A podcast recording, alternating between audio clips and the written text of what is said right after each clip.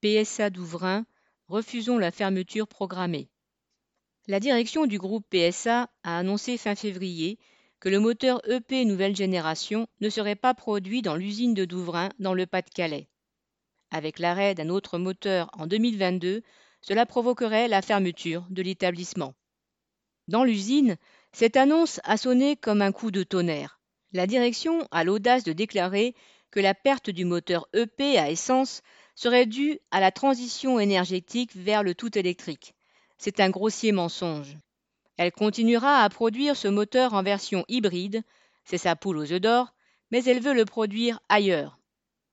Aux travailleurs de cette usine, l'ex-française de mécanique, elle fait miroiter des reclassements dans l'usine de batterie, ACC, entre parenthèses PSA plus Total, qui devrait se construire juste à côté. Elle ose promettre, la main sur le cœur, 1400 à 2000 emplois à ACC pour trois petits points 2030. Mais elle refuse de s'engager par écrit parce que, en fait, il s'agit pour elle de vendre du rêve pour pouvoir vider l'usine tranquillement. Pour l'instant, la seule chose que semble promettre ACC est 200 à 300 emplois fin 2023. Dans l'usine, la direction a déjà proposé à quelques techniciens qui travaillaient sur le projet EP de se raccrocher à d'autres usines. Samedi 10 avril, plus de 800 personnes se sont mobilisées sur la zone industrielle de Douvrin pour protester contre les plans de PSA.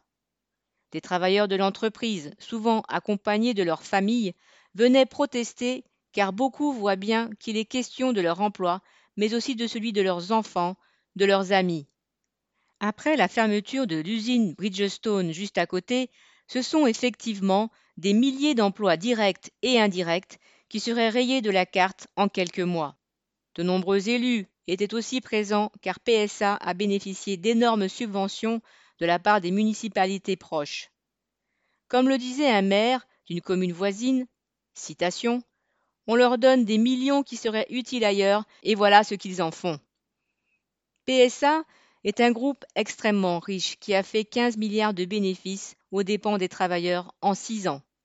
Il faudra une mobilisation importante de ces travailleurs pour faire reculer PSA, car seule la colère de ceux qui produisent des profits pourra faire peur au PDG et à ses actionnaires.